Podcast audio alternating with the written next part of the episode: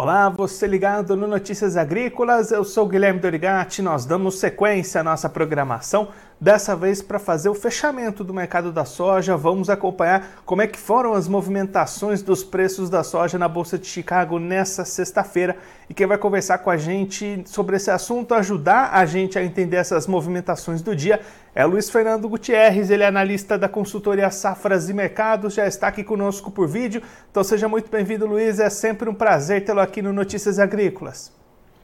Boa tarde, Guilherme. Boa tarde a todos. Obrigado pelo convite mais uma vez.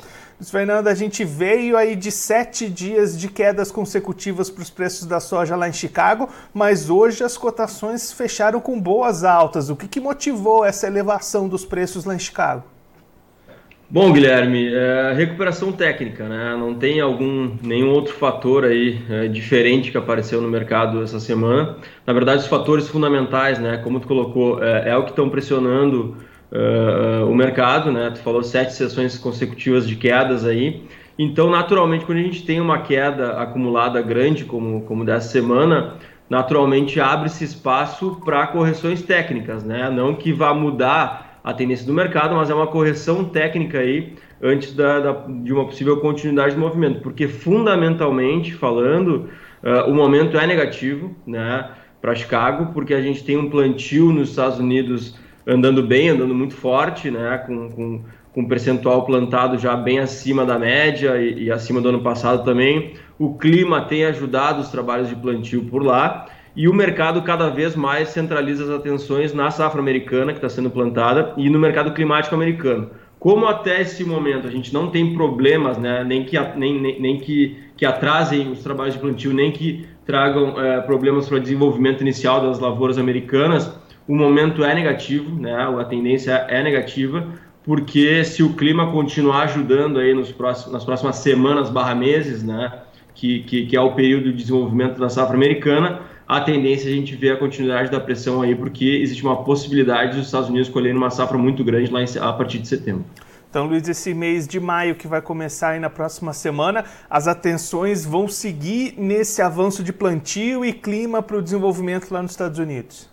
Exatamente, dá para dizer que as atenções agora são 100% é, voltadas para a nova safra americana, praticamente tudo aqui da safra sul-americana, né, que está se encerrando aí uh, a colheita no Brasil, está avançando a colheita na Argentina, tudo, tudo que tem a ver com a safra sul-americana praticamente já foi precificado em Chicago, né, até mesmo as perdas argentinas aí, que ainda não, não, não, não, não estão totalmente consolidadas, a gente pode ter algumas mudanças de números, mas a verdade é que agora, sazonalmente, né, a partir aí de maio, o mercado volta suas atenções para a nova safra americana, então, daqui para frente, a gente espera volatilidade em cima, principalmente do mercado climático né, americano, que costuma ser bastante volátil.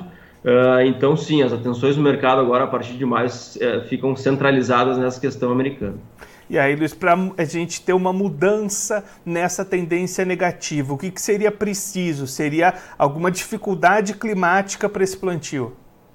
Exatamente. Agora, para a gente ter uh, um momento mais positivo para Chicago, digamos assim, a gente teria que ver uh, os mapas de previsões para o centro-oeste americano, para o sudeste americano, o cinturão produtor, né, como um todo, uh, apontarem para clima não favorável, né, ou uma grande falta de umidade ou um grande excesso de umidade, que não é exatamente o que está acontecendo agora. Na verdade, a gente está tendo um clima bastante regular, né, sem, sem excesso, nem sem excesso de umidade, sem falta de umidade também a gente tem é, é, é, um, um, panorama favorável, então, né, para esse início de safra americana.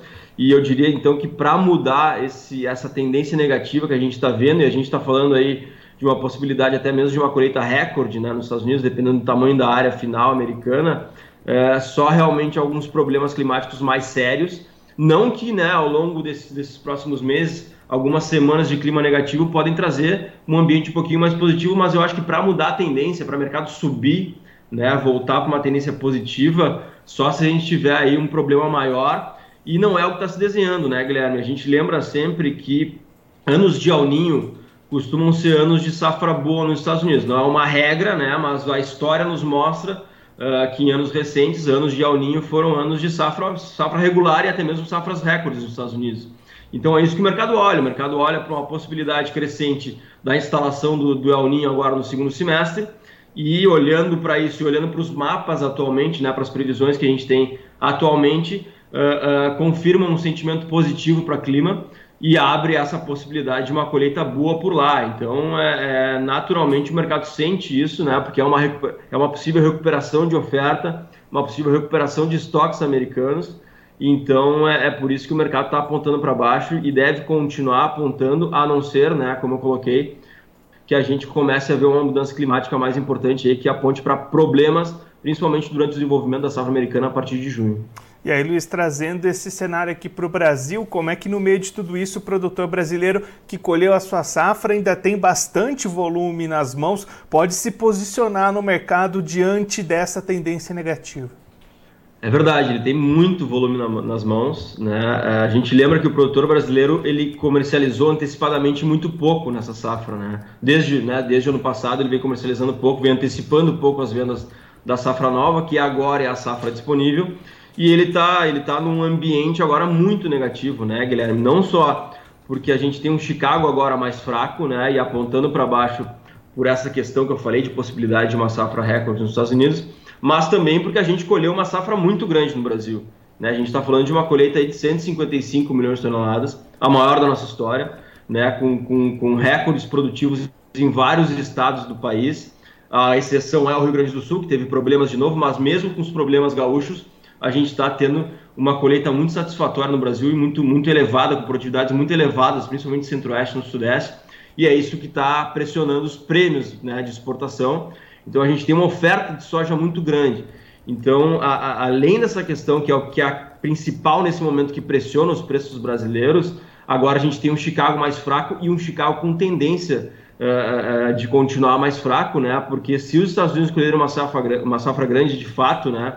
E a gente vai descobrir isso um pouco mais para o final do ano, lá pro, né, pro, pro, no meio do segundo semestre, agosto, setembro, outubro, é, a gente vai ter uma pressão ainda maior, né, porque a gente vai ter um outro fator que é Chicago também pressionando. Então, nesse momento, realmente é um momento muito complicado para o produtor brasileiro, é, Guilherme. Ele vendeu aí um pouco mais da metade da safra, então ele tem praticamente 50% de soja da, da soja uh, produzida nesse ano para comercializar ainda e a tendência é negativa, como eu coloquei. A gente não vê nenhum grande fator agora que mude essa tendência, pelo menos até junho, olhando internamente, né? Porque a gente vai, a gente tem uma um, um volume muito grande disponível para ser comercializado e os prêmios devem continuar negativos pelo menos até junho, julho, né? Todo o primeiro semestre, início do segundo semestre. Então é um momento muito complicado, Guilherme. Eu diria que é, é, a tendência continua negativa para os preços brasileiros e, e, o produtor tem que fazer conta, né? Como, como há um bom tempo não precisava fazer. A gente está falando de alguns lugares do Brasil com margem praticamente zero, né? De, de, de, de preço de soja contra custo da, da, da, da safra. Então é um momento bastante delicado para o produtor brasileiro. Não é um momento bom para vendas, né? A gente naturalmente é fácil de falar isso, é só a gente olhar para o mercado mas a gente sabe que existe necessidade de venda. Muitos produtores têm contas a pagar agora no meio do ano e eles estão se vendo obrigados a vender, e isso é outro fator que também é, a, a, acaba ajudando na pressão nesse momento. Então, o que dá para dizer para o produtor é que, apesar do momento difícil, ele tem que fazer conta, ele tem que olhar para o mercado, porque a gente lembra que o mercado climático americano costuma ser volátil. Então, é, eu, não, eu não acho que a tendência vai mudar no curto prazo, como eu já falei mas a gente pode ter alguns dias, daqui a pouco pega um Chicago um pouquinho mais nervoso, daqui a pouco por algum problema ou por, um, por uma previsão climática um pouquinho mais seca lá nos Estados Unidos, sei lá, uh, pega um, um, mercado um pouquinho mais, mais firme em Chicago, com um câmbio um pouco mais firme, eventualmente, que pode acontecer por questões internas e externas, e dá uma segurada no preço da soja, ou até mesmo melhora o preço da soja né, na, na, na região de cada um. Esse é o momento de daqui a pouco de avançar um pouquinho nas vendas, porque ele tem que entender que o ambiente continua negativo e pelo menos no curto prazo, aí nos próximos dois, três meses, a gente não vê nenhum grande fator para mudar isso.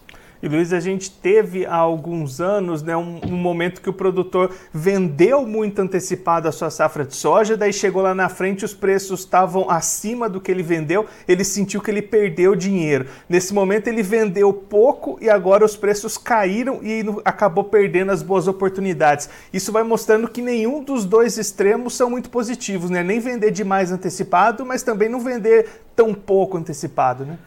É, sim e não, né, Guilherme? Porque é o seguinte, quando ele vende antecipado, ele está ele tá diminuindo o risco dele. tá? E se ele vendeu antecipado em determinado momento, é porque ele fez a conta e a conta que ele fez naquele momento estava dando uma margem interessante para ele, uma margem positiva. Senão ele não venderia antecipado, certo?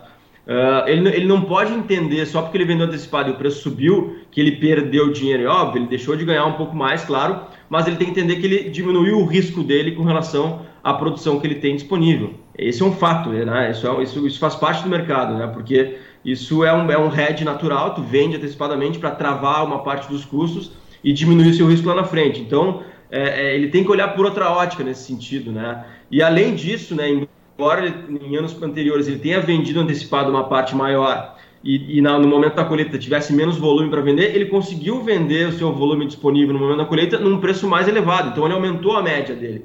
Agora, nesse sentido, se ele né, eh, tivesse vendido um pouco mais, ele teria mantido a média dele um pouco mais alta e vendido o resto da produção ou, ou, ou, eh, a, a, disponibilidade dele agora na, durante a colheita num, num, num, patamar um pouco mais baixo e aí ia cair um pouquinho a média, mas não ia derrubar a média como uh, ele tem 50% da, da, da, produção na mão agora para vender, entendeu? Então ele tem que olhar essa questão de hedge com muito mais, uh, com muito mais interesse, digamos assim, porque faz sentido sim antecipar a produção. A gente fala aqui, Guilherme, um, para a maior parte dos clientes aqui, enfim, nos últimos tempos, que uh, é, faz sentido o produtor, nos últimos anos, uh, plantar a, a, nova safra dele com pelo menos uns 20, 30% vendido e colher com mais ou menos 50%, né? pelo menos isso. Isso tem dado certo, porque como eu falei, embora a gente possa ter preços um pouco melhores, ele sobe a média dele lá na frente depois.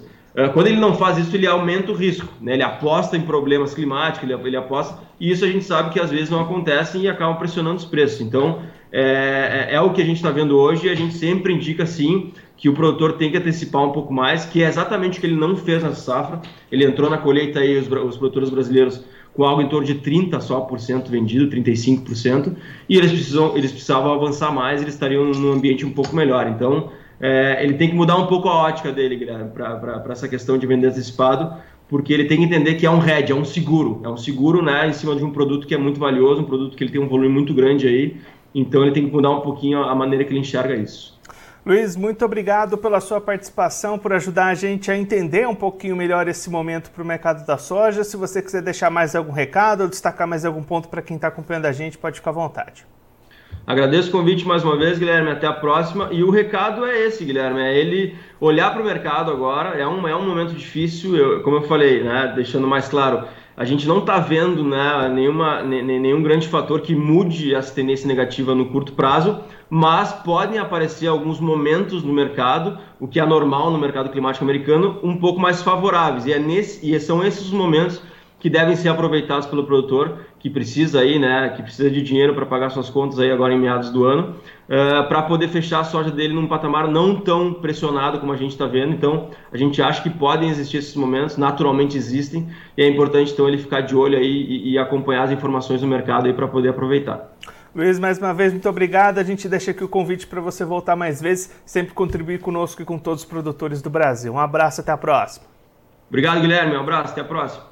Esse, o Luiz Fernando Gutierrez, ele que é da Safras e Mercado, conversou com a gente para mostrar um pouquinho o que, que aconteceu com o mercado da soja hoje, nessa sexta-feira, e quais são as tendências para os próximos dias. O Luiz destacando que dentro de um cenário bastante negativo para as cotações da soja lá na Bolsa de Chicago, quedas nos últimos pregões, essa sexta-feira foi de correções técnicas, por isso as cotações encerraram o dia subindo lá em Chicago, mas as tendências daqui para frente são negativas. O Luiz destacando um cenário de pressão diante de um bom avanço no plantio da safra dos Estados Unidos, boas condições de clima para o desenvolvimento das lavouras norte-americanas e aí nenhum sinal no curto prazo de mudança nesse cenário negativo para as cotações lá em Chicago, assim como para as cotações aqui no Brasil, que sentem também essa pressão vindo da bolsa norte-americana e também sentem as pressões internas, com queda nos prêmios para exportação, muitos volumes disponíveis e aí diante desse cenário, produtor brasileiro com cerca ainda de 50% da safra 22/23 nas mãos, vai precisar olhar para o mercado mesmo com condições não tão favoráveis, conforme o Luiz Fernando Gutierrez destacou aqui para a gente. Agora, antes da gente encerrar, vamos verificar como é que se encerraram as principais cotações das commodities lá na Bolsa de Chicago CBOT nesta sexta-feira. Começando pela soja, você vai acompanhar aí na tela cotações subindo, como o Luiz Fernando destacou nas correções técnicas para a Bolsa de Chicago a soja. Contrato maio 23, valendo 14 dólares e 44 centes o bushel, alta de 17,50 pontos. Julho 23 valendo 14 dólares e 19 centos o bushel, alta de 15,50 pontos. Agosto 23 valendo 13 dólares e 62 centos o bushel, alta de 11 pontos. E o setembro 23 valendo 12 dólares e 84 centos o bushel, alta de 9,50 pontos. Agora as cotações do milho que tiveram um dia de movimentações em campo misto e movimentações mais reduzidas. Maio 23 subindo 9 pontos e valendo 6 dólares e 36 centos o bushel. Julho 23 valendo 5 dólares e 85 centos o bushel, alta de 3,50 pontos. Setembro 23 caindo 2 pontos e valendo 5 dólares e 28 centos o bushel. E o dezembro 23 valendo 5 dólares e 27 centos o bushel, queda de 3 pontos. Agora o trigo para a gente encerrar, movimentações positivas também para o trigo lá em Chicago. Maio 23 valendo 6 dólares e 19 cents, subindo 5 pontos. Julho 23 subiu 4,50 pontos, valendo 6 dólares e 33 cents. Setembro 23, 6 dólares e 45 cents, alta de 4,25 pontos. E o dezembro 23 subindo 4,50 pontos, sendo cotado a 6 dólares e 62 cents o bushel. Agora eu vou ficando por aqui, mas você aproveite para se inscrever no canal do Notícias Agrícolas no YouTube, por lá você pode acompanhar os nossos vídeos, as nossas entrevistas. Também deixe o seu like, mande a sua pergunta, o seu comentário, interaja conosco e com a nossa programação. Você também pode clicar no sininho, assim você ativa as notificações e fica sabendo de todas as novidades do Notícias Agrícolas. Eu vou ficando por aqui, mas a nossa programação volta daqui a pouquinho. Então continue ligado no Notícias Agrícolas.